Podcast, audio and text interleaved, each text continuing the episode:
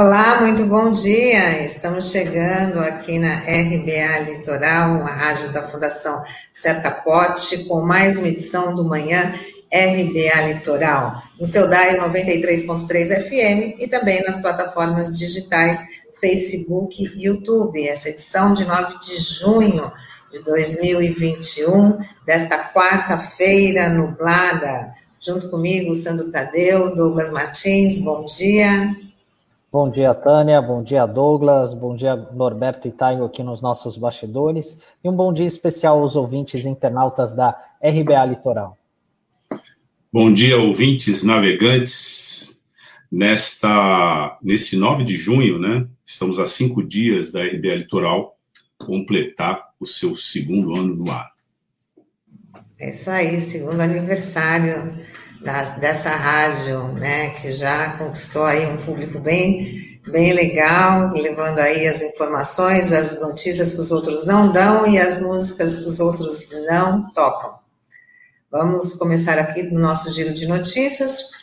Ouvido pela segunda vez na CPI da Covid no Senado, o ministro da Saúde, Marcelo Queiroga, tentou novamente blindar o presidente Bolsonaro, na opinião dos parlamentares, questionar na opinião dos parlamentares. Questionado sobre a autonomia na pasta para conduzir o combate à pandemia, ele admitiu não ter carta branca. Foram oito horas de depoimento, no qual ele também foi questionado sobre a realização da Copa América no Brasil. Segundo Queiroga, haverá segurança para a realização do evento, caso os protocolos sejam atendidos.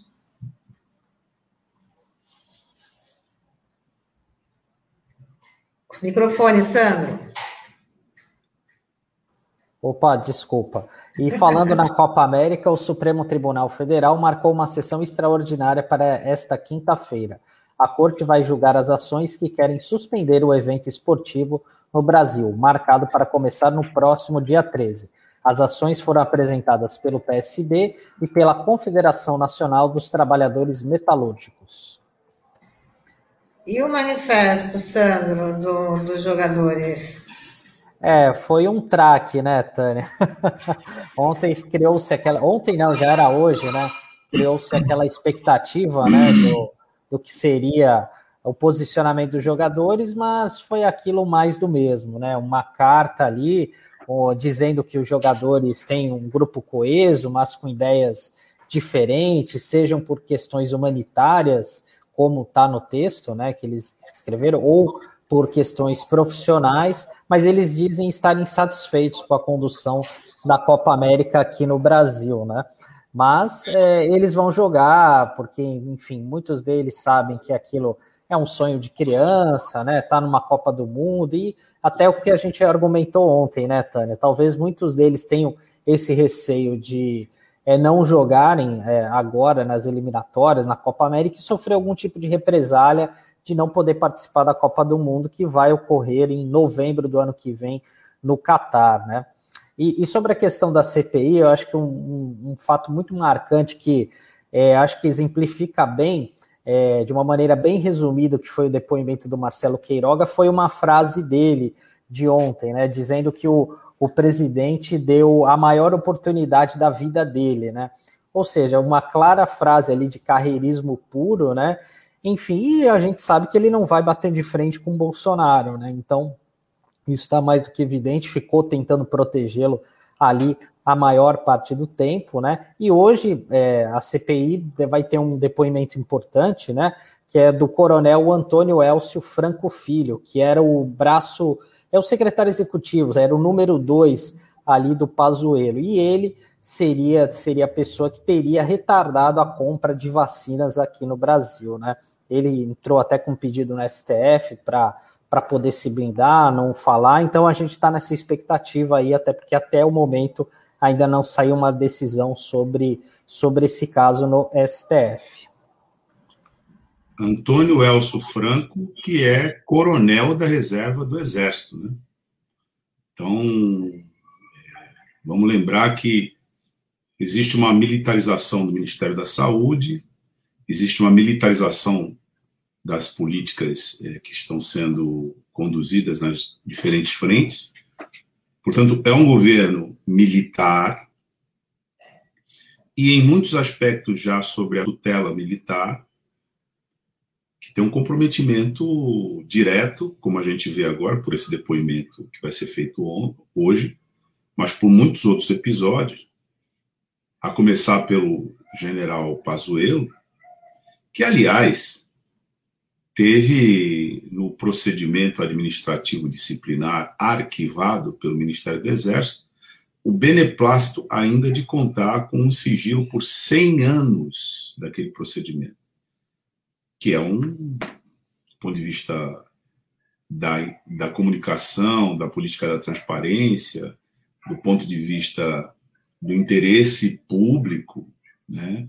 e da própria licitude desse procedimento todo, é um recurso é, que mais parece um escárnio com a sociedade brasileira do que efetivamente uma peça de direito administrativo propriamente dita nesse procedimento. Então, toda essa lógica é uma lógica que está toda comprometida. É, não é só o Queiroga que quer manter o, o responsável, o verdadeiro responsável, os responsáveis, né, longe né, da sua responsabilização. Hoje, as instituições de Estado estão, sendo conduzidas dessa forma, de maneira a continuar né, a trajetória de crimes e armar dentro do Estado um esquema de proteção e de defesa ou de inatingibilidade desses criminosos. Até quando isso vai dar certo? A gente não sabe. Mas a gente já sabe que, a exemplo do Peru, que está finalizando suas eleições agora, mas também de outros países que a gente vem citando, Chile, é, Bolívia, etc., essas coisas se resolvem necessariamente com o povo na rua. Verdade. E, mas o Conselho de Ética da Câmara dos Deputados aprovou a cassação da deputada Flor Delis, acusada de ser a mandante do assassinato do marido Anderson do Carmo. Ele foi morto a tiros na casa da família em 2019. Agora, Flor Delis tem cinco dias para recorrer à Comissão de Constituição e Justiça.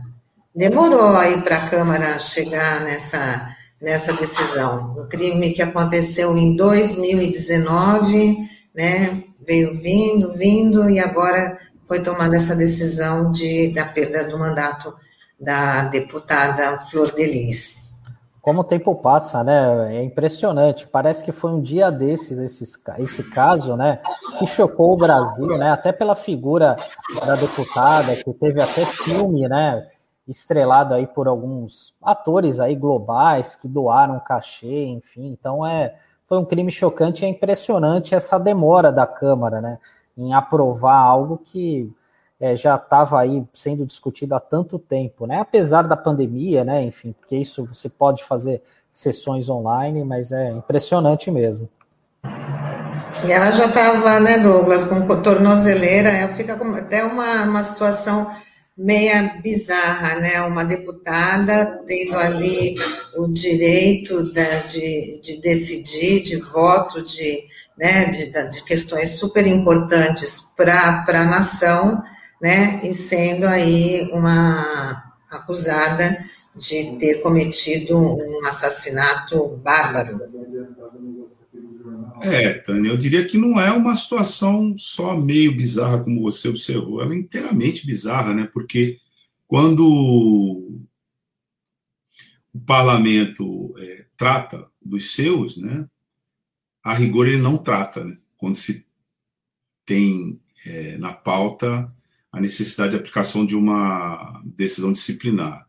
Daniel Silveira é um outro exemplo, né?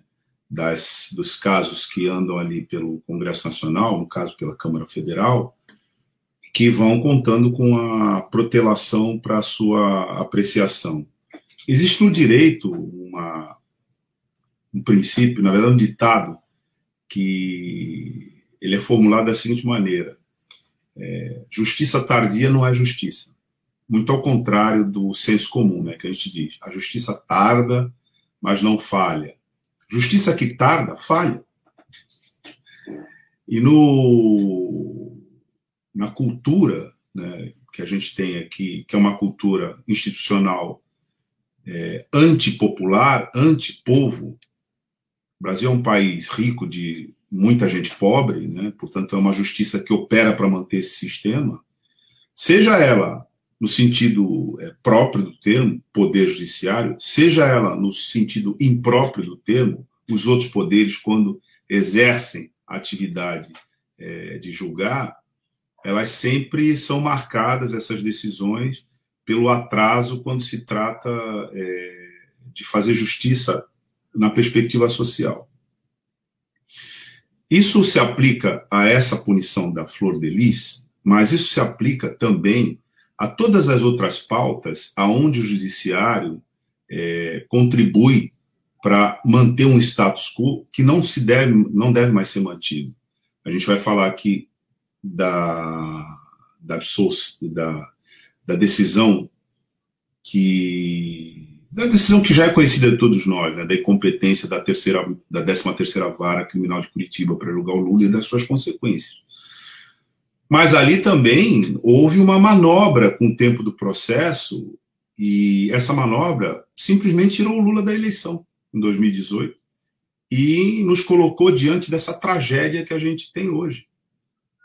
Então, a responsabilidade dos poderes instituídos na situação que a gente tem hoje, há. Esse é um exemplo. Né? Nós tivemos uma eleição fraudada em 2018? Tivemos. Através de uma manobra judicial, que agora a gente vê que foi uma manobra. Né? Então, essa lógica, ela, ela funciona nos poderes instituídos. Desde uma pequena proteção a um que é insustentável, nesse caso da Flor de Lis, é insustentável desde a primeira hora desde a primeira hora. Ou alguém tem dúvida que foi ela que executou o marido. Mas apesar disso, a decisão só sai agora. Então, para a gente ver que esse ditado que existe no direito de que justiça tardia é injustiça, ao contrário do senso, do senso comum que diz que a justiça tarda, mas não falha, justiça que tarda, falha.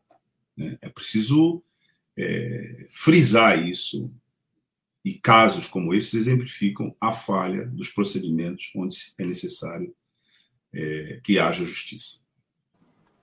O prejuízo é muito grande, né, Douglas? Porque que nem você citou aí o caso do, do ex-presidente Lula, que ficou preso mais de 500 dias, né? Como é que você pode é, compensar é, é, todo esse tempo que que o, que o ex-presidente ficou preso, a parte que ele não pôde disputar aí, no, entrar no, no, no, processo eleitoral, então acaba sendo um, prejuízo muito grande, conforme você tinha falado, né? É, porque você, nós demos aqui já, né, apenas estou recuperando aqui, nesse processo ao qual você se refere, lá do, do Jato, do Lula, não é só o prejuízo dele, pessoal, que ficou 580 dias preso, 580 dias preso, isso é irreparável. É um exemplo, nós estamos falando do Lula, mas existem muitos presos do sistema carcerário que não tem nem informação de culpa propriamente dita finalizada, que ficam aguardando provisoriamente nesses depósitos de gente, navios negreiros, que são os CDPs, né? centros de detenção provisória, alguns ficam anos ali. E porque o Estado não, não funciona, no sentido até tocar o processo. Agora, eu estou falando dessa, dessa, dessa hipótese, mas a gente tem aqui, por exemplo, alguns números, né? Que uma das consequências diretas da operação da Lava Jato foi o fechamento de 4,4 milhões de empregos do país e a perda de 172 bilhões em investimentos no Brasil. Os dados constam em um estudo do Departamento Intersindical de Estatística e Estudos Socioeconômicos, o DIESE, a pedido da Central Única dos Trabalhadores. Essa é uma nota que nós temos hoje aqui, né? Para efeitos de comparação, os investimentos que deixam de ser feitos no Brasil equivalem a 40 vezes é, os 4,3 bilhões que o Ministério Público Federal diz ter recuperado com a operação. Então, veja, é, teve a fraude eleitoral e agora nós estamos amargando esse governo aí, que diante de uma crise sanitária deixa o povo morrer. Faz até testes, né? Com o povo de remédios que, não, que sem a menor segurança, como a gente deu ontem, inclusive aqui, o caso do Amazonas, né, e que certamente vai entrar na CPI.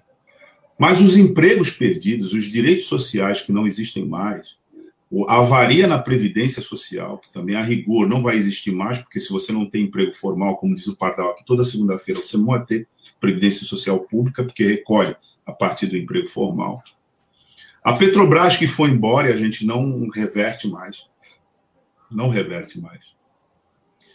É, aqui em Santos, né, está acontecendo, a gente não tem a percepção disso, mas está acontecendo uma entrega do Porto de Santos para o agronegócio, com consequências gravíssimas né, para a pauta de emprego, de desenvolvimento econômico, emprego aqui na região. Esses danos todos que nós já estamos sentindo, porque não é possível que haja uma brasileira, um brasileiro hoje, ainda que seja dos estratos das camadas médias, que não esteja sentindo esse, né, das camadas médias, o aumento do preço da gasolina, o aumento do preço de, do supermercado, o aumento do preço da conta de luz, etc. Isso tudo é consequência de um processo como esse que nós estamos colocando aqui, né? É bom lembrar como é que o, o Romero Jucá se referiu ao golpe de 2016. Ele disse: um, um golpe com o Congresso Nacional, com o Supremo, com tudo. Tá aí a consequência.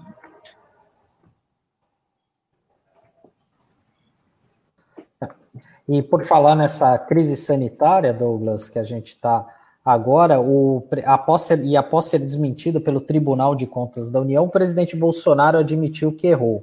Ele chegou a dizer que o TCU teria feito um levantamento que mostrava que 50% das mortes por Covid-19 não teriam sido em decorrência da doença. O tribunal precisou esclarecer que não há essa informação em qualquer relatório e que vai apurar a conduta do servidor que escreveu a nota sobre a Covid usada por Bolsonaro. E essa nota foi produzida né, por um servidor da confiança né, de, dos filhos do presidente, né, e segundo o próprio Bolsonaro, essa informação foi entregue a três ou quatro jornalistas da confiança dele, jornalistas sérios, né? E uma dessas notas foi repercutida no R7, né? Que é um, é um veículo aí alinhado com né, que é ligado ao grupo Record, alinhado ao presidente, né? E que agora quer indicar é, também o, o ex-senador, ex-prefeito do Rio de Janeiro, Marcelo Crivella, a ser embaixador na África do Sul, né? Que é curiosamente onde existe a sede continental da, da Igreja Universal do Reino de Deus, ali no continente africano. Igreja que vem sendo processada em alguns países africanos por fraude. Destaco aqui Angola, inclusive com expulsão né, dos seus representantes do território desses países principalmente a África de língua portuguesa. E o Crivella, como embaixador do Brasil na África do Sul, é um escândalo corporativo que causa uma revolta no Ministério das Relações Exteriores, porque vamos lembrar que a carreira da diplomacia nada impede que o presidente da República nomeie, mas é, nada recomenda também que ele o faça. Porque a carreira da diplomacia brasileira, né, que é mais antiga que a República, ela é feita de profissionais selecionados, uma seleção rigorosa, porque tem que ter alguns vamos dizer assim, pressupostos técnicos e culturais mínimos para que você não faça com que o seu país passe vexame né, nesses foros internacionais. Aliás, eu quero lembrar aqui que uma das críticas que se fazia ao Brasil e que se faz ainda no exterior, é que, diante da diplomacia internacional, o Brasil era motivo de chacota, porque, embora seja uma, um país que tenha mais de 50% da sua população constituída de pretas e pretos, a diplomacia brasileira era eminentemente branca. E muitas vezes com características arianas. Né? Então, os diplomatas dos outros países perguntavam se o Brasil ficava na Europa. O Brasil já foi ridicularizado muitas vezes nesses foros por conta disso. Apesar disso, a qualidade da diplomacia brasileira, porque nunca teve um governo tão esdrúxulo como o atual, que inclusive militasse contra a própria Constituição e causasse é, divergências no seu próprio continente, com possibilidade de solução militar, isso nunca houve, né, desde a Guerra do Paraguai aqui no Brasil. E vamos lembrar que a Guerra do Paraguai, o Brasil não era uma república. Portanto, na história republicana, nunca houve isso. Nós inauguramos com essa espécie de cavalgadura constituída em é, política. Né?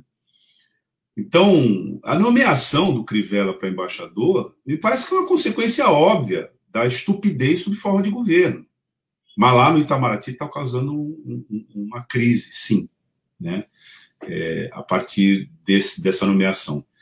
Vamos lembrar que esse episódio é precedido por um outro igualmente ridículo, né? que era a possibilidade de nomear um filho do presidente da República para a embaixada do Brasil nos Estados Unidos. E que lá nos Estados Unidos, os próprios norte-americanos disseram mais ou menos isso. Não, aqui não. Não dá para esculhambar a coisa nesse nível. Era, veja, eram os Estados Unidos de Trump. Então, nós estamos rebaixados a uma condição é, de ridicularia em termos internacionais, porque nós resolvemos trilhar o caminho da estupidez em termos nacionais, que tem que acabar, né? Tem que acabar. Então, é, também queria é, registrar que essa situação que é finalizada aqui, né, pelo desmentido do Tribunal de Contas, é uma situação que também denuncia o uso das instituições de Estado para finalidade particular contra as instituições de Estado e que é crime de responsabilidade. Porque você infiltrar um sujeito lá, né, é, é infiltrar mesmo, esse é o termo. Você infiltra um sujeito da sua posição ideológica dentro do aparelho de Estado para atacar as instituições da República, você está cometendo um crime. Infiltrar não quer dizer você inventar um cara né, e botar ele lá de maneira fraudulenta. Não, o sujeito pode estar lá, pode resolver aderir às condutas criminosas de quem quer sabotar o Estado, e a partir daí ele está infiltrado. Que é isso que o Tribunal de Contas da União está dizendo, né? Que vai instaurar um procedimento administrativo disciplinar para ver como este sujeito colocou no sistema do Tribunal de Contas da União informações fraudulentas que favorecem o presidente da República no tema da real contagem de. Veja só, não é qualquer assunto, não da real contagem de vítimas da Covid-19 no país.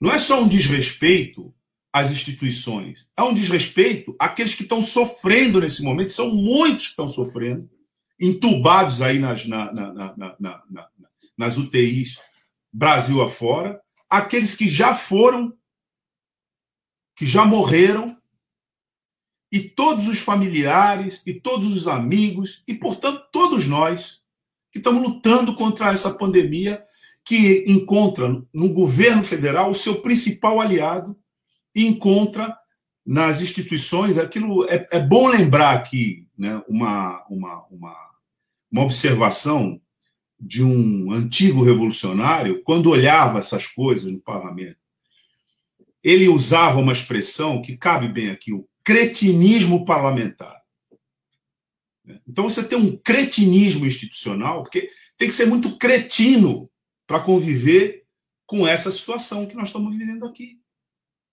Então não é só que teve uma informação errada no Tribunal de Contas da União. Não.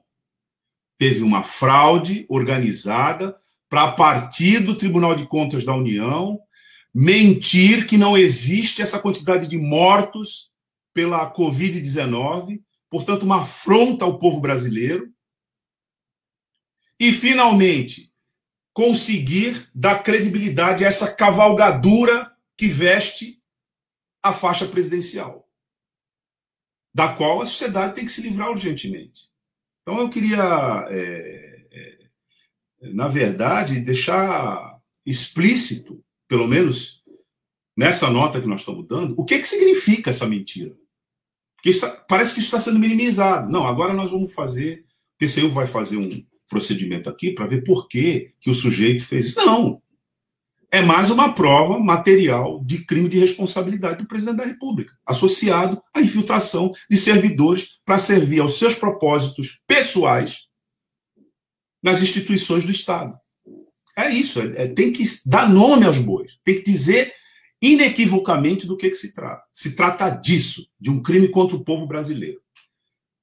É feito em várias frentes, nesse caso, é feito através do Tribunal de Contas da União. Antes de passar aqui para a próxima nota, vale a pena que veja o registro da Alina C, nossa companheira de todos os dias, dar um bom dia para ela, ela dá uma sugestão. Bom dia, companheiros. Estive pensando que se o presidente quer mesmo manter a Copa América, por que não a faz dentro dos quartéis? Eles têm campos de futebol, alojamentos, hospitais, corpo médico, enfim. Ele já tem uma estrutura para receber os atletas, né? Tá aí a, su a sugestão da, da Lina C, que fala ele mente, tem e que falando sobre do presidente, né? Que ele mente e tem alergia à verdade. Vamos continuar aqui com a... A gente Oi? precisa é, é, qualificar essa mentira do presidente, né? Porque é uma mentira institucionalmente organizada. Esse aqui é o aspecto. Porque ele não é, ontem o Cláudio Maiorovitch chamou várias vezes, várias vezes não, eu inclusive depois secundei isso, mas ele chamou a atenção uma vez dizendo o seguinte: olha, não é o presidente que é insano, não, é o povo brasileiro que está na insanidade. Então, para você montar uma estrutura de mentira institucionalmente organizada, eu vou repetir, uma mentira institucionalmente organizada. Mente-se através das Forças Armadas, mente-se através do Judiciário, mente-se através do Tribunal de Contas da União, mente-se através do Congresso Nacional.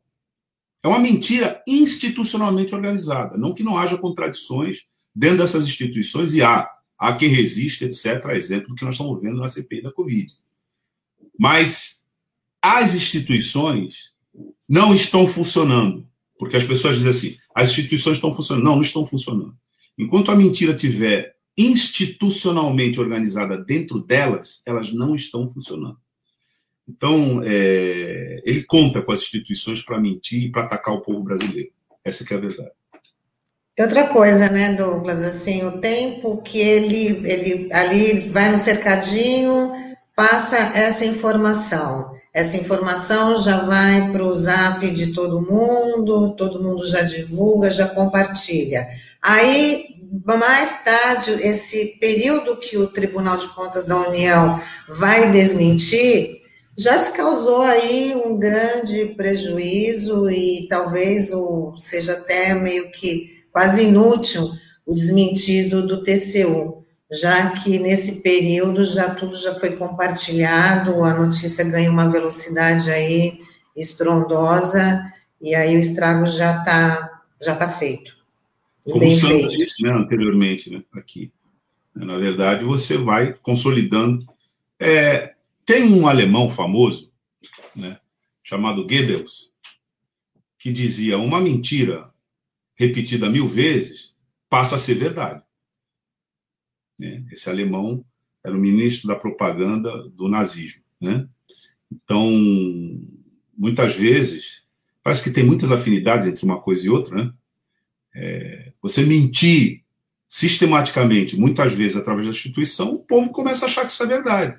Nós não estamos convivendo com debate, é, com foros de seriedade sobre o formato da Terra, se ela é plana ou se ela não é plana? Bom, Vamos, vamos colocar aqui a última nota, que a, a última nota é super importante é na, em relação à saúde, a vacinação incompleta. Na Baixada Santista, mais de 17 mil pessoas não voltaram aos postos de saúde para tomar a segunda dose do imunizante contra a Covid-19. Só em Santos, são mais de 6 mil pessoas que precisam completar a vacinação, segundo a Secretaria de saúde. Então, fica aí o, o recado, o apelo para as pessoas que já tomaram a primeira dose voltarem aí no prazo correto, que está identificado lá na, na carteirinha de, de, vacinação, né, no comprovante de, de, vacinação, a data que tem, que a pessoa precisa retornar ao posto de saúde para, para completar aí a imunização contra a Covid-19. Isso é muito importante, as autoridades de saúde estão fazendo esse apelo. Aproveitar que ainda tem, a, tem as vacinas, né? Então, já que, que alguns postos ainda têm, então não pode deixar de tomar e completar aí a imunização. Então, não, é um aspecto importante, Otânia, só de ser mencionado isso, é que talvez uma da, um dos motivos que ajudam a explicar isso é que houve falta de vacinas é, em muitas cidades daqui. Então, teve casos, por exemplo, de pessoas que foram até São Paulo buscar essa vacinação. E, infelizmente, a gente não tem esse sistema, porque nós não temos é, a questão da. num programa de saúde da família devidamente instalado na maior parte das cidades, né? A cobertura ainda é muito pequena com exceção de Praia Grande, que realmente tem um trabalho muito bom nesse sentido, fruto de um trabalho iniciado há muitos anos, né? Então, muitas vezes acontece isso, né? Da pessoa não ter essa qualidade, né? De ter esse monitoramento, e aí fica essa, essa é, versão de informações, né? Independente disso, é importante, é, de fato, né? As autoridades fazerem essa chamada, mas também a gente tem que fazer essa ressalva, que muita gente acabou procurando a dose em outros municípios, por, e o que é legítimo, né? Enfim, todo mundo quer se proteger contra a Covid. Muito bem lembrado, Sandro, porque é, a gente fica se perguntando o seguinte: não tem o cadastro dessas pessoas? Fazer uma busca ativa, né, Douglas? Não é, Tânia? Não, não é uma questão é, óbvia. Por que, que porque a informação ela vem truncada. Porque se a prefeitura dissesse, fizemos a busca ativa, mesmo assim o índice de, de eficiência foi tal, aí a informação é mais consistente. Mas, como muito bem observou o Sandro, você sugere que as pessoas são totalmente responsáveis por isso. Quando o poder público se ministrou a vacina, se cadastrou as pessoas, não é assim. Quando você chega lá para você é, tomar a primeira dose da vacina, você não fornece os seus dados, aquele que vai aplicar, o órgão ali que vai aplicar a vacina em você, não, não registra o teu nome, porque tem que controlar. Tem que saber se você está na faixa etária, se você não está, se você tem comorbidade, se você não tem. Todos esses dados são levantados é, na hora de você é, receber a dose da vacina. Isso não é digitalizado? Existem médicos que, aqui, inclusive servidores aqui em Santos, que dizem que a condição para você ter a digitalização né, no, dentro da prefeitura para esse, esse tipo de controle já existe objetivamente. Então, a informação, a gente que está aqui prestando informação, ela é, desse ponto de vista, desqualificada. Porque, assim, ó, as pessoas não apareceram, não apareceram aqui para tomar vacina. Ponto. Tem que voltar para tomar vacina. Mas veja, não tem responsabilidade de gestão da própria, do próprio poder público sobre isso? O Sandro acaba de dar uma informação aqui da maior relevância. As pessoas falam, bom, não tem vacina porque é isso mesmo. Se dissemina aqui a informação de que não tem vacina, as pessoas vão procurar é, em outra praça para ser vacinada. Quanto, quantos fizeram isso? É, a gente não sabe. Então, essa informação precisaria mesmo ser qualificada e, e ela revela uma deficiência. Pelo menos, veja, eu estou falando aqui, pode ser que a prefeitura, que a administração pública tenha feito tudo isso, né, Tânia? Mas se fez, por que não informa? Aí, aí, nós teríamos uma informação qualificada né, de quantas pessoas, é, por que que fizeram é, é, e por que que a busca ativa fracassou. Aí ajuda, inclusive, você formular política pública melhor. Só dá esse registro, né? porque é, é, é extremamente oportuna essa observação feita pelo Sandro. Olha, e até, o Douglas, até porque eu tenho dois casos, por exemplo, um, uma, um familiar meu da Praia Grande te, tomou a segunda dose em São Paulo, porque na Praia Grande não tinha mais a vacina. Tanto é que a Câmara de Praia Grande abriu uma comissão especial, é uma comissão especial de inquérito para apurar essa questão da vacinação. E eu tenho outro caso também de um da mãe de um amigo idosa que ela ele se mudou para Bahia e ele foi com a mãe junto, entendeu? E, e ela tomou a primeira dose aqui da, da AstraZeneca, provavelmente já deve ter tomado a segunda dose lá. Mas então, esses são apenas dois desses casos que talvez estejam aí nessa conta aí, né, desses números mencionados pela Tânia. Bom, Agora eu despeço dos senhores, porque agora é a vez das mulheres assumirem aqui o nosso mosaico, porque um assunto também muito muito forte, né, mas necessário que a gente vai tratar de abuso sexual. Eu vou conversar agora com a Thais Périco, advogada, que faz parte da Comissão da Mulher e advogada da OAB de Santos e da Rede Feminista de Juristas. A Dida Dias, do coletivo Maria Vai com as Outras, e a Thais Helena, estudante do Serviço Social da Unifesp e também integrante do coletivo Maria Vai com as Outras. Tema que nos diz respeito e que realmente aqui é nos dois sentidos, né? Não há como a gente estar tá no espaço nesse momento da transição, porque, enfim, pela configuração aqui, mas a gente vai acompanhar aqui nos bastidores, né? Esse, esse debate que muito nos interessa. Correto, Sandro? Exatamente, Douglas, exatamente. Discussão super pertinente aí e que está em evidência aí na, na mídia, né? Por conta desses grandes casos, temos aqui o presidente da CBF, entre outros tantos que aparecem, de, infelizmente, de maneira rotineira aí na, na mídia, né? É isso.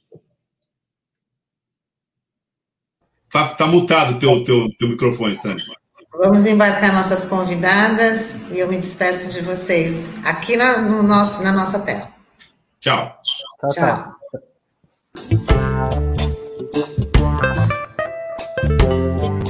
tchau.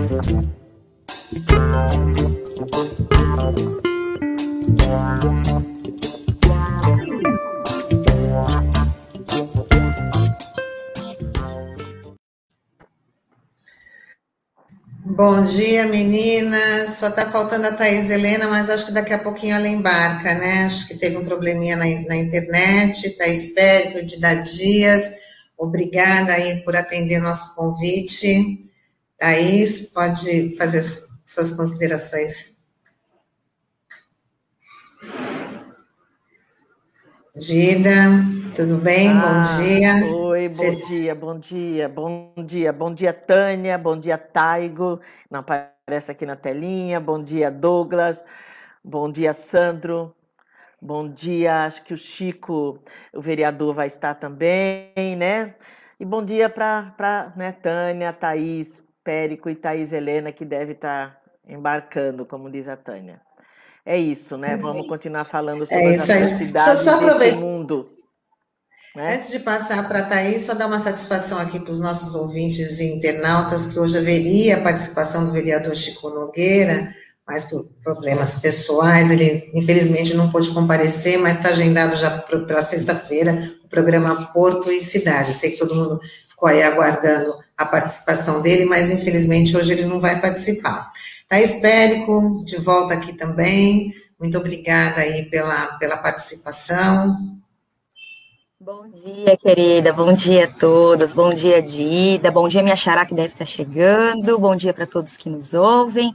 Obrigada pelo convite, Tânia. É sempre uma honra participar do seu programa, sobretudo pelas pautas que nós estamos tratando aqui e, a, inclusive, é, a narrativa, né? É muito bom a gente poder falar onde a gente se sente confortável. Obrigada pelo convite.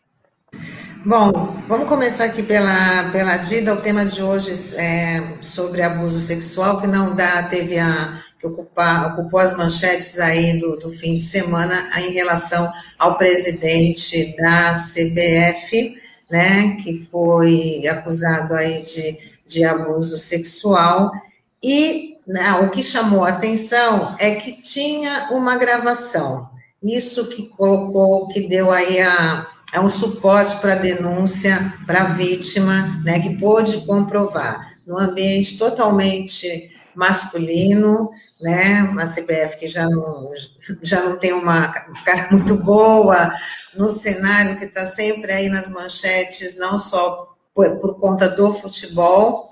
Bom, enfim, a vítima conseguiu provar o, o, o assédio, recusou né, um acordo aí de 12 milhões de reais que foi oferecido por ele, né, mas isso também já é uma constante nesses grandes, né, nesses grandes lugares, né, com esses grandes, com esses cartolas, queria a opinião de vocês. Olha, Thaís chegando, Thaís, está ouvindo a gente? Thaís, bom dia, tudo bem? Sim, você está ouvindo bem a gente? Seja bem-vinda. Acho que travou de novo. Mas vamos começar com uma, ela vai conseguir ainda, né? Vamos começar aí. Dida, pode começar. Tá, tá, tá isso é, é como a gente, como eu disse na minha apresentação, vamos conversar sobre essas atrocidades do nosso mundo, né? Tido como moderno, né? É, primeiro, é, eu quero, acho que não tem como aqui no Brasil, né? A gente não começar falando sobre mais um, uma atrocidade que não diz diretamente, mas diz diretamente sobre o que vamos falar, né? Então, esse, um repúdio. Uma vida negra, né, Dida? Mais uma mulher Isso, negra, um, uma mais jovem, uma mulher né? negra, né? Isso, de 24 anos, grávida de quatro meses, que, é, que estudou, né? É, e agora decidiu ser mãe, né? E, e mais uma vez o Estado brasileiro, né, é, através das suas polícias militar, assassina com a desculpa de que é guerra às drogas. Esse tem sido a minha, essa tem sido a minha narrativa. Falsa guerra às drogas. Não é guerra às drogas.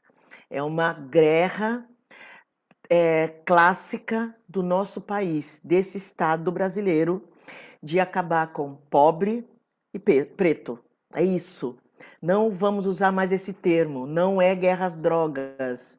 Porque se fosse guerra às drogas, não seria necessariamente só nas periferias. Pronto. E não seria a bala perdida, não alcançaria um corpo negro, né? Dos filhos ou das mães. É, é, acho que é, hoje vai ter um ato né, numa comunidade no Rio de Janeiro. É, é da,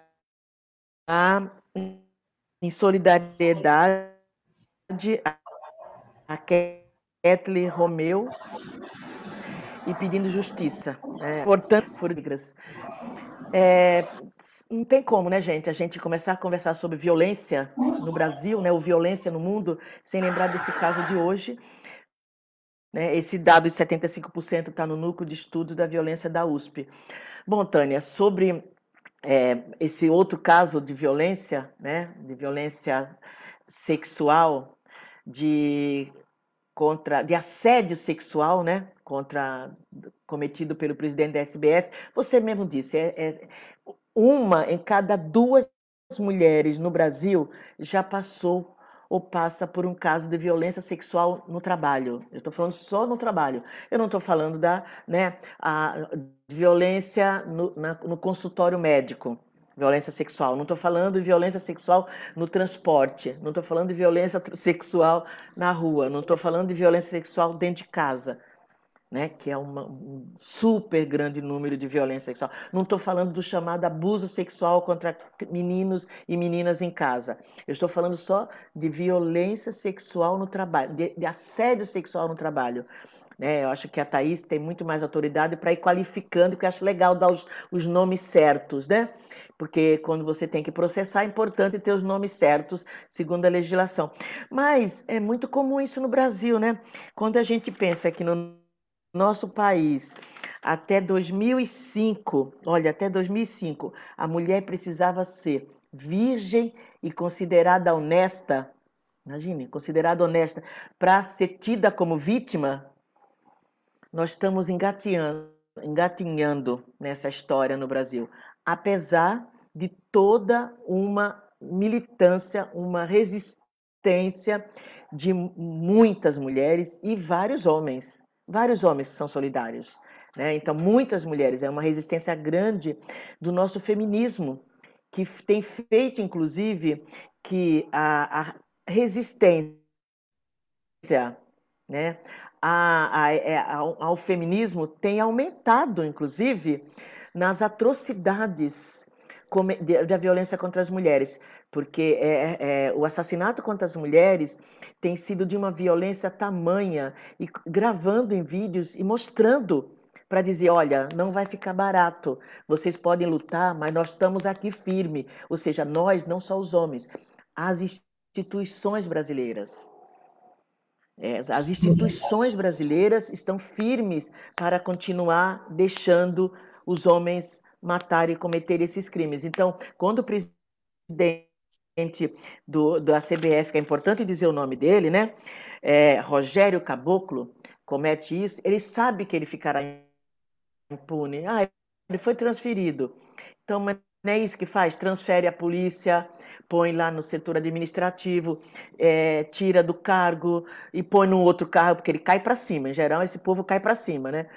É, é, é sinal que as instituições, principalmente a justiça brasileira, é misógina, né? extremamente patriarcal, racista e misógina. Então, a luta é muito grande mesmo é, esse presidente ele fez porque ele sabia que ele não seria punido. E é isso que você disse, mesmo tendo um vídeo, vamos ver até onde vai, porque tem um vídeo lá, né? Tem uma gravação, aliás, tem uma gravação.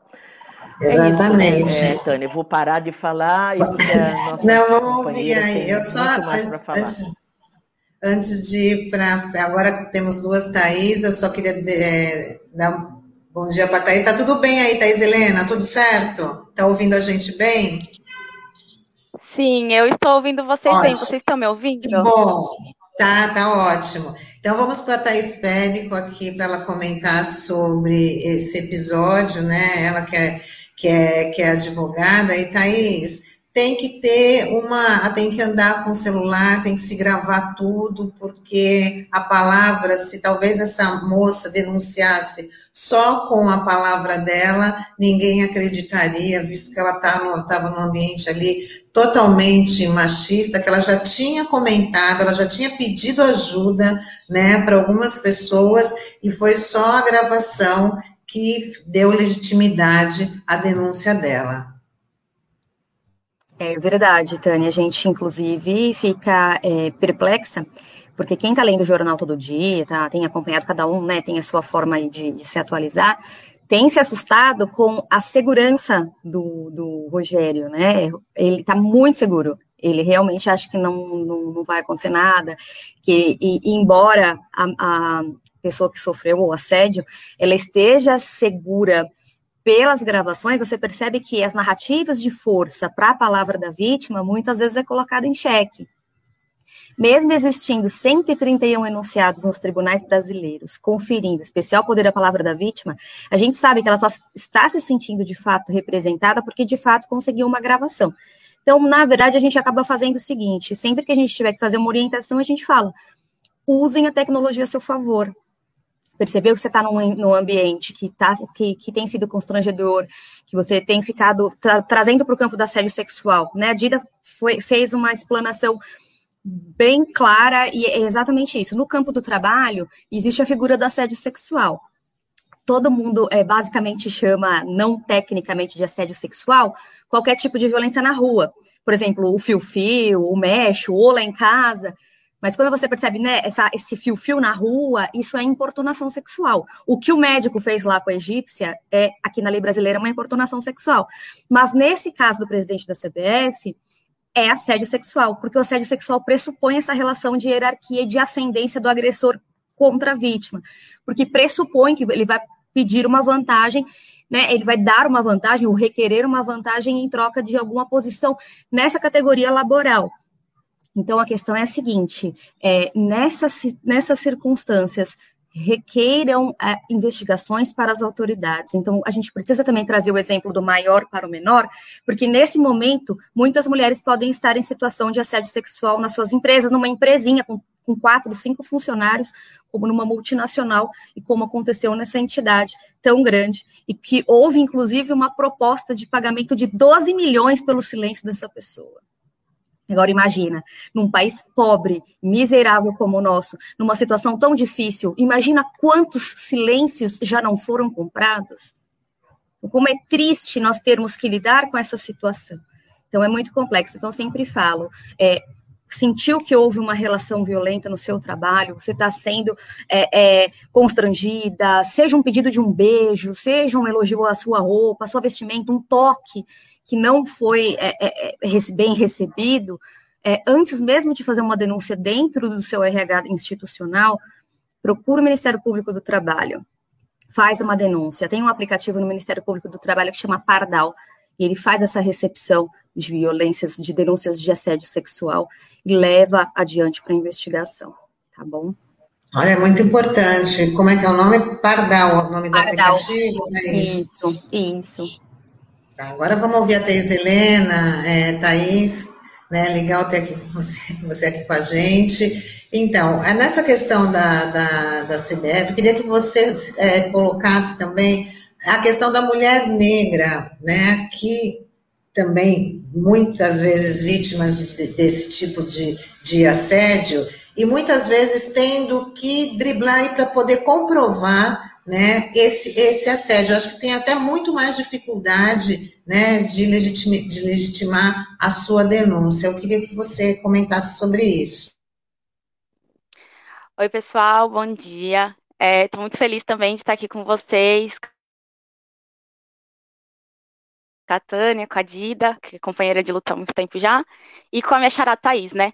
É, primeiro eu queria só falar que eu sinto muito, né, pela perda da Kathleen ontem, é uma morte programada, dizer que é uma morte programada, né? Duas vidas interrompidas, a dela e a do bebê, né? É, num país racista, a gente sabe que essa morte ela vem, né, decorrente de um genocídio da população negra e que não só matou a Kathleen, interrompeu a vida da Kathleen, como também não deixou o bebê dela nascer, né?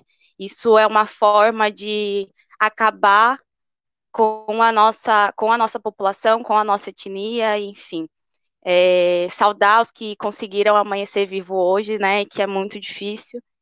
E sobre a, respondendo, né, a sua pergunta, o corpo da mulher negra, eu sempre, eu sempre falo que o Brasil, ele é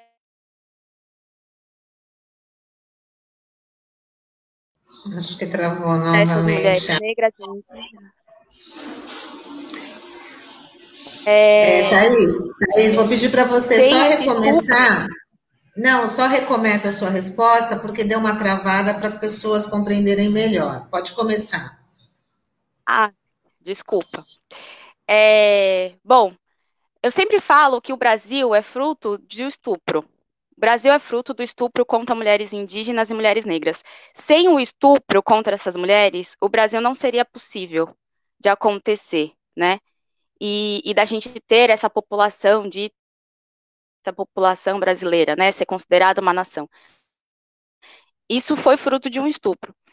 É, o corpo de uma mulher negra, ele sempre foi animalizado, né? A gente teve diversos formulários né, que eram é, escravagistas e que estavam dizendo, teoricamente, né, no século XIX, que ser escravo ou escrava era uma condição biológica. E que aquele corpo daquela mulher negra, ele é um corpo, por condição biológica, chamativo, exuberante, sexualizado.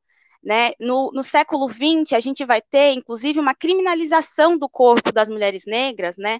quando é, a gente vai ter a criminalização dos cortiços quando a gente tem essa criminalização dos cortiços, a, o que o que a sociedade vai dizer?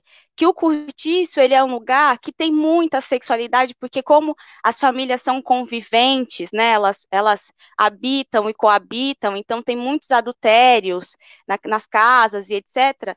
E que isso vai se dar porque o corpo da mulher negra ele é um corpo que atrai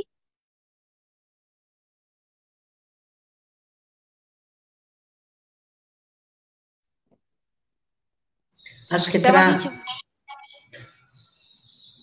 Então, a gente então... vai ser vista como um objeto é, incontrolável de desejo, né? É daí que vem a mulata, né? Essa concepção de mulata de que a mulher negra ela vai ser o tempo todo, ela vai exalar de uma forma em que, se ela for estuprada, se ela for assediada, é porque ela provocou o corpo dela por somente existir já provoca, né? Como, como bem como diziam, né? A cor do pecado, né? Ela tem a cor do pecado. Não é essa frase? Não é essa novela que estava na Globo? A cor do pecado?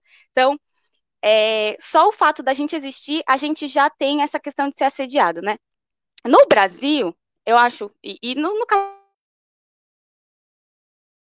ter uma, uma questão de poder, né? Vão ser instituídas várias categorias de poder. E o poder nada mais é do que você dar o lugar para alguém de, um, de uma espécie de presente, né? Porque você só dá poder a alguém se você acha que ela tem moral, influência, se ela possui força, se ela possui qualidades suficientes para ter aquele poder. E aí, num, num capitalismo patriarcal, né? Quem vai ter todas as qualidades vão ser o homem branco, cis, heteronormativo. Logo, todo mundo que está abaixo dele é subordinado, né? Porque se você tem o poder, ele não tem sentido se não ter alguém subordinado a esse poder. Ele não faz, não faz sentido ter poder se não tiver alguém subordinado. E aí, no Brasil, que é uma sociedade racializada, a mulher negra, ela vai ser a que vai ser subordinada, que vai ter que servir sexo.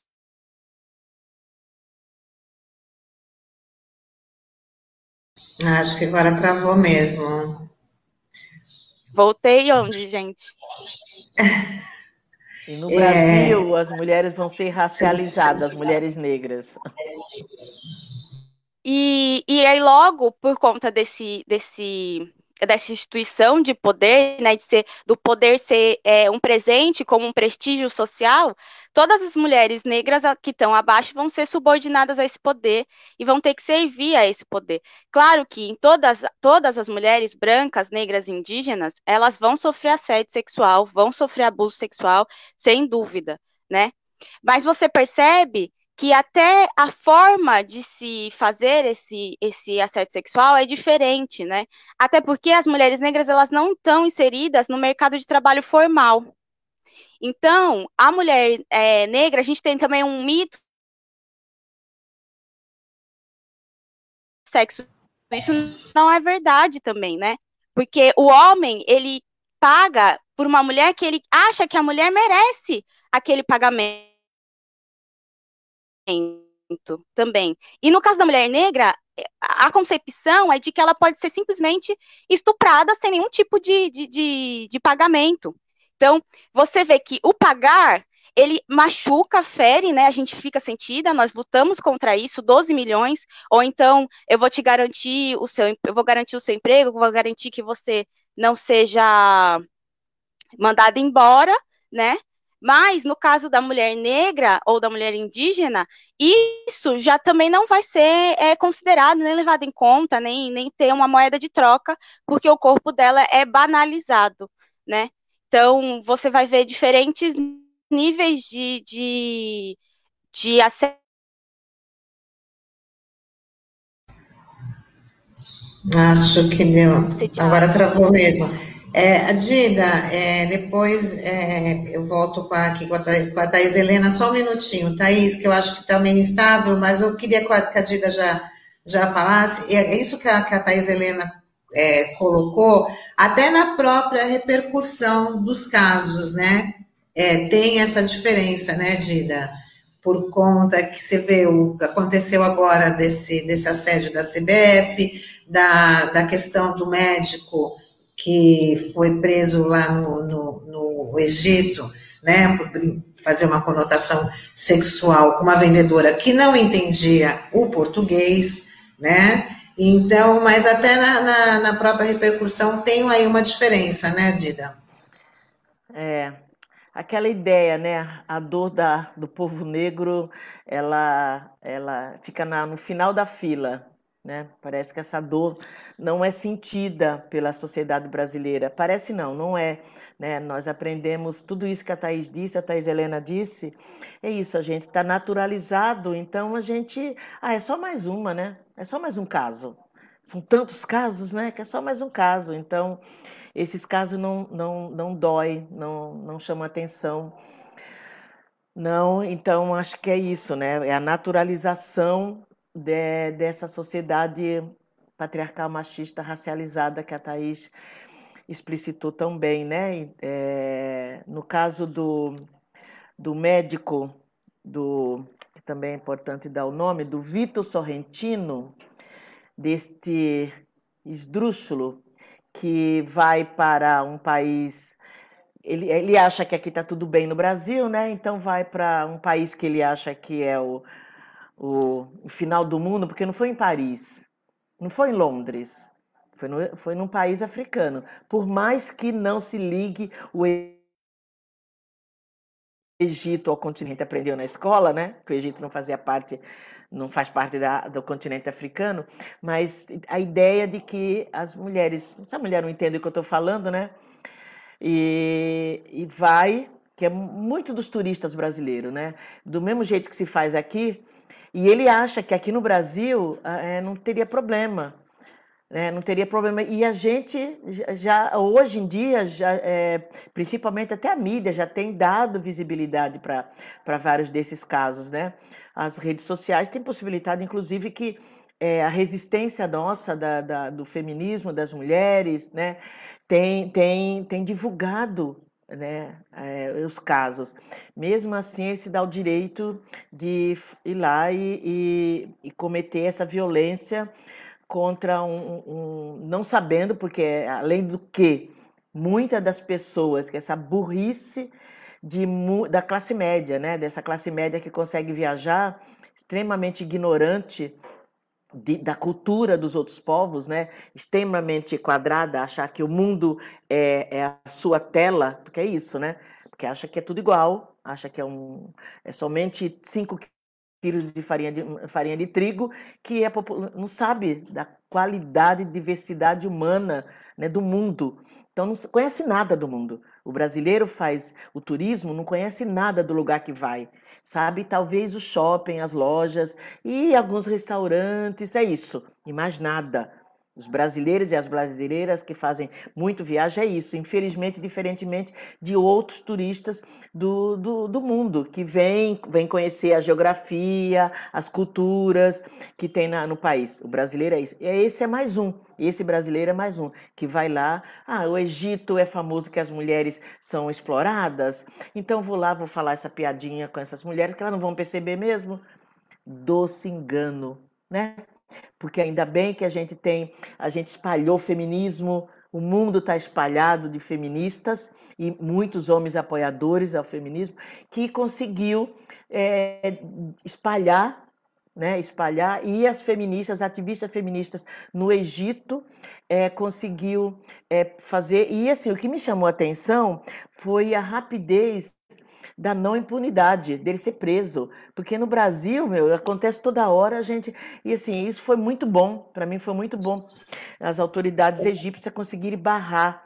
É, é, Dida, então, só para só, só pegar Vai. carona no que você está falando e a gente não perder, você que também faz parte aí de um coletivo, isso daí, essa prisão dele, né, foi graças a um coletivo também dos Estados Unidos que estava de olho né? Então a importância dessa, né, desses movimentos, porque esses movimentos de ajuda, porque lá em, em outro país alguém viu e acabou denunciando e deu toda essa essa repercussão, né? É importante, né, Thaís? Sim, Eu, desculpa, Thaís. Eu, Tânia, eu fiquei emocionada quando eu. Porque eu não sabia do caso, só que ele tinha sido preso. Quando eu soube que foi alguém em outro país que. Eu falei, nossa, nossa rede é grande. Fiquei emocionada com isso. A nossa rede é muito grande e assim de fato é, o feminismo e principalmente o feminismo antirracista ele está se espalhando mesmo tá tomou corpo é, a gente não vai deixar não vai deixar barato e, e, isso assim é, foi emocionante esse feminismo internacional, essa luta internacional, já que o patriarcado machista, é, racista é, é internacional. Então a luta tem que ser internacional.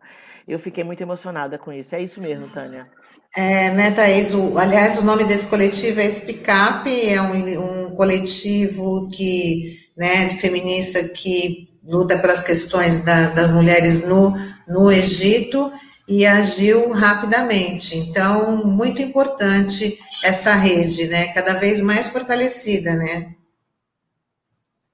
Foi, foi muito grandiosa a atitude, porque quando a gente para para pensar da forma como o crime ocorreu, é, ele se valeu, o médico se valeu do fato de que a moça não estava entendendo. Né? Isso só acentuou o nível da vulnerabilização, para perceber o nível do machismo, e quando a gente para para pensar a interpretação também do ponto de vista da a, como mulheres anti-LGBT-fóbicas, a gente percebe a colocação do médico como um machista e como e com a, o viés do falocentrismo, né? Porque ele falou que o papiro era duro, de duro você gosta, porque também era comprido para né? É, é, do machismo, né? É do homem machista achar que tudo está em torno do falo.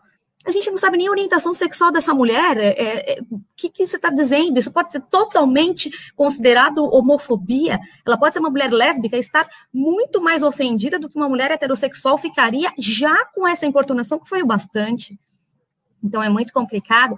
E se a gente atrelar, não sei se vocês se recordam dos, do, dos brasileiros que, que tiraram maior onda com as meninas alemãs, que ficavam pedindo para que elas repetissem, né? Que elas tinham vagina rosa, porque e elas não sabiam o que estavam falando, aí elas falavam. Na Copa, né?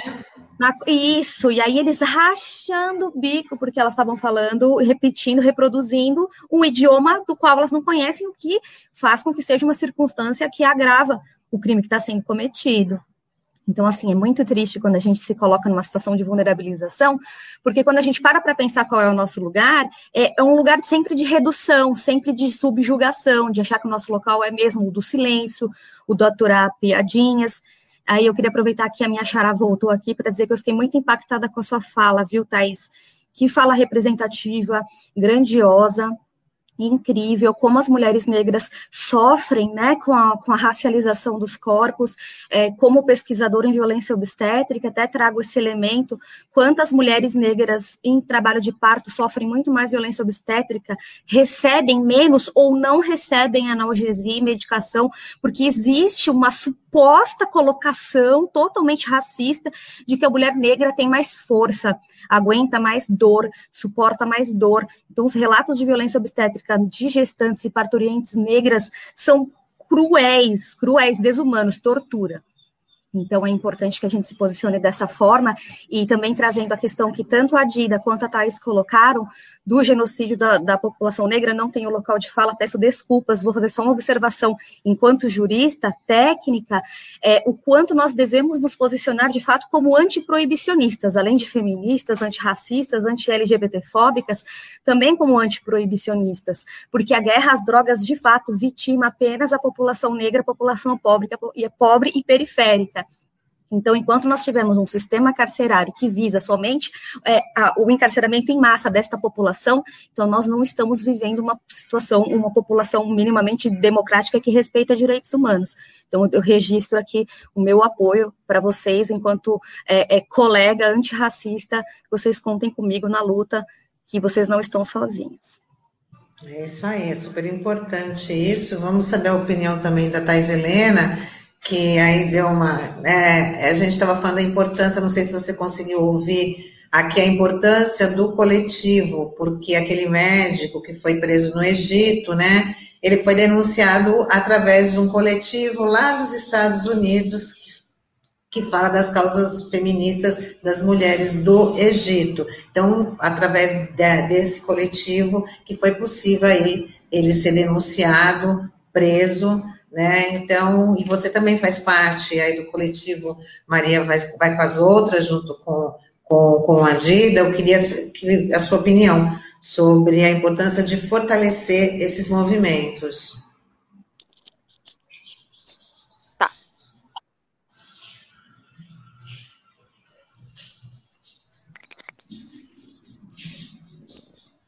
Olha, é, nós vamos então, fazer outra, outra conversa dessa. É,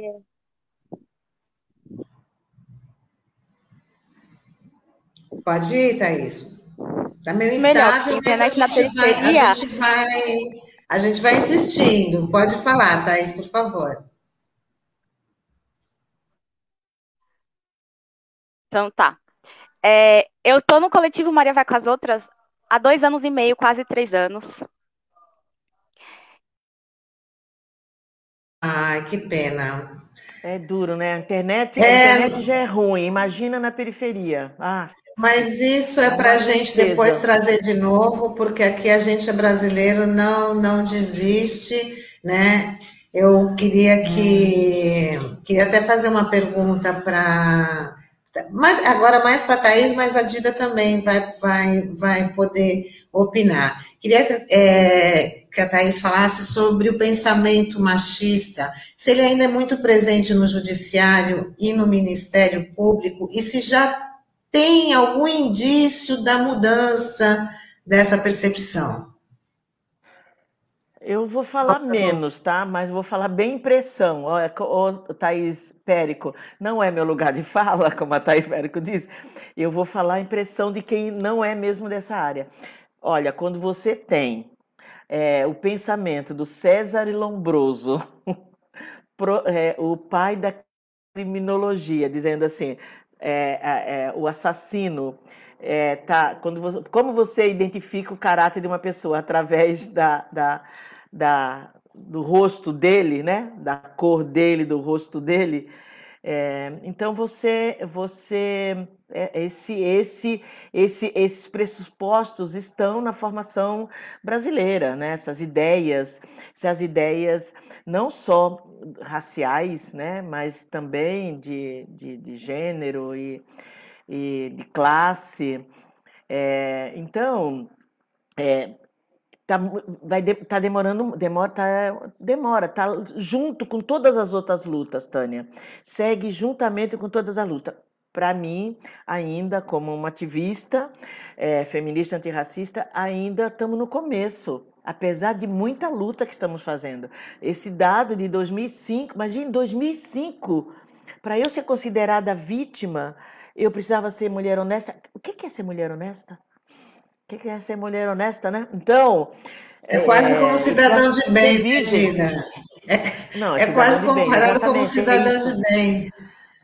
Pois é, então essas ideias ainda é, que estão debaixo do tapete, que a gente não debate, que a gente faz uma apologia à família, uma família abstrata, né? Aquele pai que estupra seus filhos, suas filhas, que bate na mulher, estupra sua mulher, bate na empregada, você é da classe média. Esse pai vai no, no domingo, vai à missa, põe a mão na, no ombro da, da esposa, comunga, ou é, é, comunga e volta para casa e bate na mulher, bate no filho. Bate...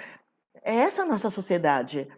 Essa, e o pastor, então o técnico, o professor, que é isso, né? Os assédios. E essa sociedade. Então tá muito difícil, você não consegue provar, principalmente as crianças não conseguem provar. Você é, você é considerada primeiro é, é, ré, raramente você é considerada vítima, ainda hoje. Então, o judiciário está muito longe, para mim, ainda, igual todas as outras instituições. Então é isso, não é muito mais. Para mim é igual todas as outras instituições. A educação, a família, não é muito mais. O problema é que a gente precisa do judiciário, né? Precisa Exatamente. do judiciário, mas é, mas o judici... mas também precisa da família, porque é lá que é a formação primeira das pessoas e da, da instituição escola, né? Da instituição escola, a gente precisa, mas é lá também um espaço de produção e reprodução desses valores Então, nós estamos ainda resistindo, estamos ainda brigando, e nisso todas e todos estamos e todos estamos juntos, né? Precisando do apoio de todo mundo, né, para a luta antirracial, antimachista. Precisamos de homens, mulheres, negros e não negros, né? Porque é, e a luta contra a LGBTfobia igualmente. Então, é, está muito aquém das nossas necessidades judiciário também por conta dessa nossa formação ainda na universidade, os livros didáticos, as redes, tudo ainda. Tá, Brasil. E assim, não podemos esquecer que nós tivemos um atraso, né, mais ainda, com esses dois últimos anos é, desse governo genocida, desse governo assassino, né, é, é misógino, racista. Né? Então, é, esse piorou, né? Porque aí você é criminalizada se você quer debater isso na sala de aula. Né? Você é criminalizada por, pelas autoridades e pelos seus iguais, às vezes, né? Às vezes pelos seus colegas professores ou colegas alunos e alunas. Então, é, tá muito difícil. É muito difícil. Verdade, Dida. E a Thaís percebe esse machismo, esse machismo aí, principalmente você que, que né, que é da área, da, da área jurídica. A gente teve também o caso que você veio aqui para falar sobre, lembra da Mariana Ferrer, né? Então, aquilo foi assistir aquela, aquela audiência, né? Foi assim, bem, bem triste mesmo ver o comportamento. Eu queria que você falasse, Thaís violência institucional, né? Teve até uma proposta né, de alteração de lei para a Lei Maria Ferreira, né? Para que houvesse de fato uma, um, um break né, na violência institucional. É, não tem como nós negarmos que exista machismo no, numa estrutura de judiciário, onde a gente olha para os desembargadores no Tribunal de Justiça e a maioria são homens. Quando a gente percebe a cerimônia de posse dos juízes que estão tomando posse, a imensa maioria são homens brancos. O judiciário, os, os, desembargadores são, a maioria são homens brancos, as poucas mulheres também são, na sua imensa maioria esmagadora, são brancas. Então, como é que a gente é, é, promove uma equidade e a gente traz a, a tônica da, da, do enfrentamento ao machismo e de trazer um mínimo né, de aplicabilidade de direitos humanos, garantia de direitos humanos nas relações e nas sentenças, se ainda nós temos um judiciário composto por uma forma desigual. Então, muitas vezes a gente percebe que a gente precisa do respaldo estatal, a gente precisa do socorro do Estado, então a gente ajuiza as ações judiciais, a gente requer as necessidades das crianças e das mães, por exemplo, e a gente percebe que as sentenças não contemplam as necessidades. Exemplo clássico são ações de alimentos, próprias ações de alimentos, onde a gente tem bastante dificuldade de fixar um percentual justo de alimentos para de pensão alimentícia para aquela criança, e a narrativa que os próprios advogados de, do, dos pais, né, advogados que ventilam aí a, a, defesa dos homens, eles trazem que a mulher vai gastar o dinheiro no salão, que o dinheiro não vai sustentar, ah, não vou ficar te sustentando, não vou pagar seus luxos. Quando a gente vai ver a pensão, é 350 reais. Então, assim, é, é, a gente percebe um, uma questão é, é bem intrínseca. Né? Então, quando, a gente percebe muito isso também nos casamentos. Quando a mulher está casada, existe uma retirada dessa mulher do mercado de trabalho, isso é um fato, e isso acaba que serve também ao capitalismo, mulher, os corpos das mulheres enquanto reprodutores de novas pessoas para trabalharem nesse sistema, é uma, é uma opressão que nós mulheres sofremos, sem a menor sombra de dúvida. Então, quando nós estamos casadas, os nossos companheiros que estão inseridos no mercado de trabalho ganhando mais do que nós, eles fazem frente à integralidade das despesas, mas bastou divorciar, a pobreza abate né, não tem mais dinheiro, não posso mais pagar pensão, mas quando eu estava junto não podia trabalhar, fica em casa, que eu cuido das, das, finanças, eu pago tudo. Então a gente percebe, eu tenho uma decisão que eu estou enfrentando nesse momento, onde o juiz mandou as filhas da minha cliente trabalhar. Então, assim, é, a gente pede alimentos e a resposta do Estado vem exatamente essa: ah, são estudantes, então vocês podem trabalhar. Então, e aí você percebe que isso também vem de encontro com as narrativas que a gente ventila, porque a gente está ventilando no judiciário, assim, se nós não levarmos novas teses ao judiciário, nós não vamos mudar os comportamentos. E é através de novas decisões que formam jurisprudências que nós vamos modificando esse cenário. Então, como a gente modifica o cenário? Trazendo uma palavra de equidade para dentro das narrativas das petições. E aí a gente percebe que as nossas próprias narrativas são usadas às vezes contra nós, do melhor estilo. Então, vocês não querem direitos iguais? Vocês não querem conquistar equidade? Vão trabalhar. Como se nós estivéssemos em condição de igualdade para lutar por esse espaço. Enquanto os homens estão na rua trabalhando, quem vai ficar com as crianças na retaguarda? Tomando conta de aula, refeições, roupa limpa, casa salubre, incolumidade psíquica das crianças. Quem faz isso? São as mulheres. E ainda tem a questão da lei da alienação parental, que daria um outro, um, bloco para a gente falar sobre isso. E agora os homens têm se utilizado da lei de alienação parental para basicamente punir as mulheres que denunciam violência doméstica familiar nas varas de família. Então, assim, nós temos pautas específicas que têm um, uma, uma carga de machismo gigante, onde mulheres, na imensa maioria das vezes, mulheres que denunciam violências sexuais, muitas vezes do pai contra o filho, ainda acaba perdendo a guarda do filho para o próprio abusador, porque não conseguiu fazer a devida comprovação. Então, assim, nós estamos em um momento assim, de enfrentamento no judiciário e que a gente precisa estruturar as nossas narrativas de modo a não colocar as mulheres em situação de maior vulnerabilidade das que já se encontram. Olha, muito legal esse debate, muito importante, né? É um tema indigesto, mas necessário que a gente discuta sempre, né? Tá aí as dicas da, da Thais no, no campo jurídico, de que forma que as, né, que as mulheres devem se proteger, denunciar, a importância da Gida e da Thais Helena também, que estava aqui com a gente, de, de fortalecer esses coletivos, né, de para poder aumentar cada vez mais essa rede. Infelizmente, a gente está chegando aqui no final da, do nosso bate-papo. Queria aí as considerações finais da, da Dida Dias, depois da Thaís, e com certeza vai ter uma outra oportunidade para a gente estar tá aqui se encontrando e debater mais assuntos importantes. Dida. Tânia, é, eu queria, antes, para não esquecer, a Carminha, é, a Carmen Sueli, Gianese, ela colocou algo no, no chat que eu quero, acho que é muito importante, ela já tinha trazido isso em algum momento, que então, isso, encontra-se encontram-se pelas ruas da nossa cidade mulheres vendendo panos de prato, incluindo meninas de 15 e 17 anos. E ela falou que elas, essas meninas, acho que ficam num galpão e que, que vem de outro estado. É, ela já, é, ela já tinha dito, disse uma, acho que essa semana Sim, eu vejo imagina... muito, viu, Dida? Eu moro no Gonzaga. É. E eu vejo em cada é. esquina é, moças com, com as crianças que não devem ter um ano, que não chegam a ter um ano, são de colo pois é. mesmo, e vejo bastante. A gente é, isso é, é importante deixar registrado aqui, porque a gente precisa ver o que está acontecendo nessa questão sobre, né, imagina o quanto que essas meninas são 15, 17 anos, o, é, a, a, situação de vulnerabilidade, inclusive sexual, né, é, que pode estar tá passando, né? Então, eu queria que uma coisa também que a gente não, não comentou, mas bem rapidamente para finalizar mesmo, dar meu tchau, lembrar o quanto que foi nossa a vida das mulheres na pandemia, né? Então, nessa, nessa questão da violência contra a mulher, o quanto que aumentou, né? Quanto que as mulheres, principalmente as mais pobres, ficaram mais vulneráveis, né?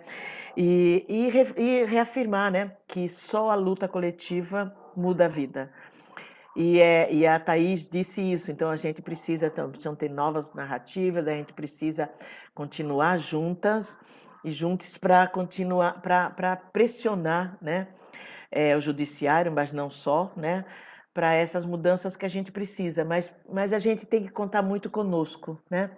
com essas organizações coletivas, com os movimentos sociais, com os movimentos progressistas, para não só denunciar, para cobrar e para tirar essa família assassina do, de Brasília, do governo federal.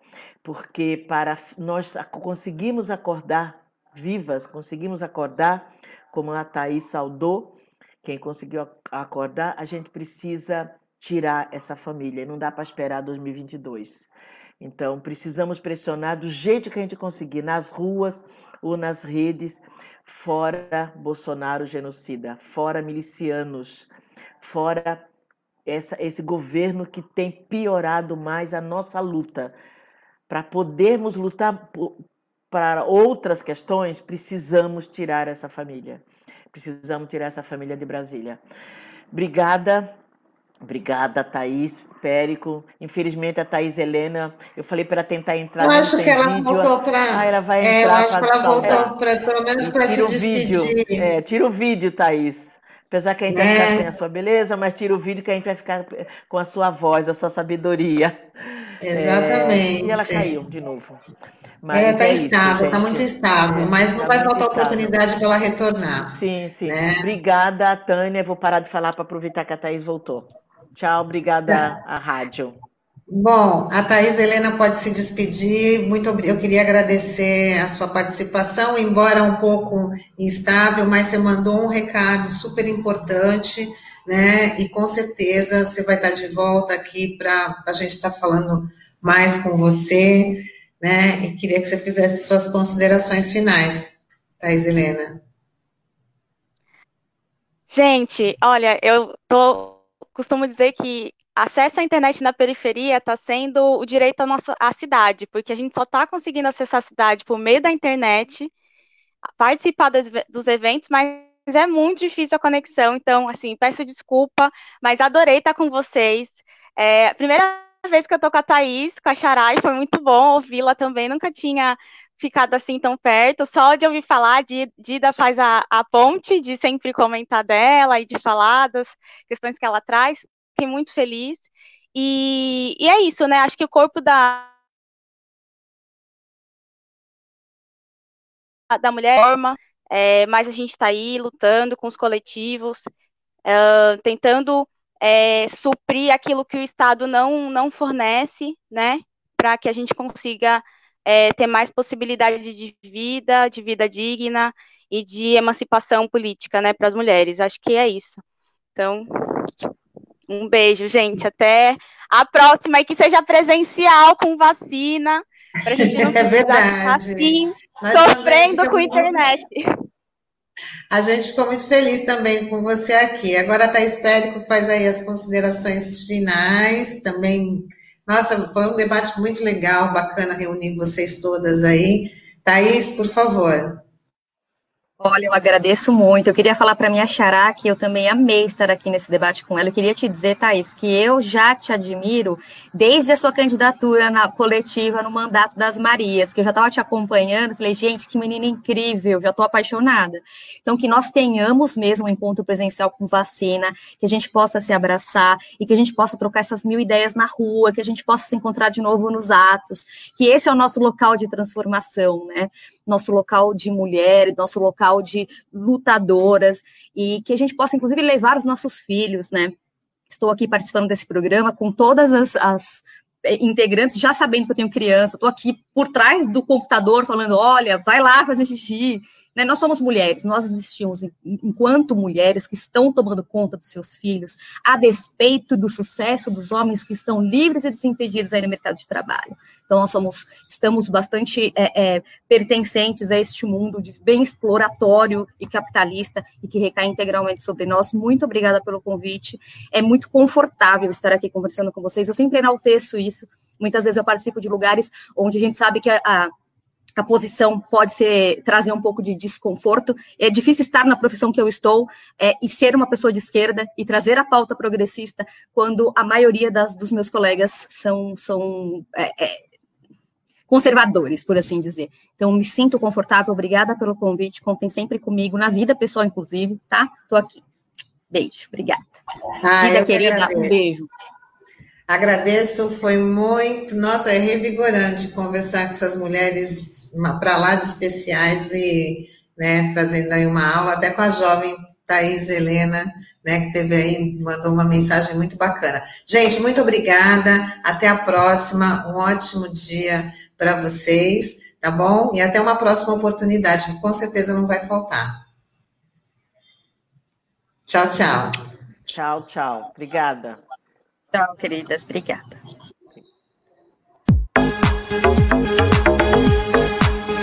A Rádio Brasil Atual Litoral é uma realização da Fundação Setaporte, apoio cultural do Sindicato Setaporte.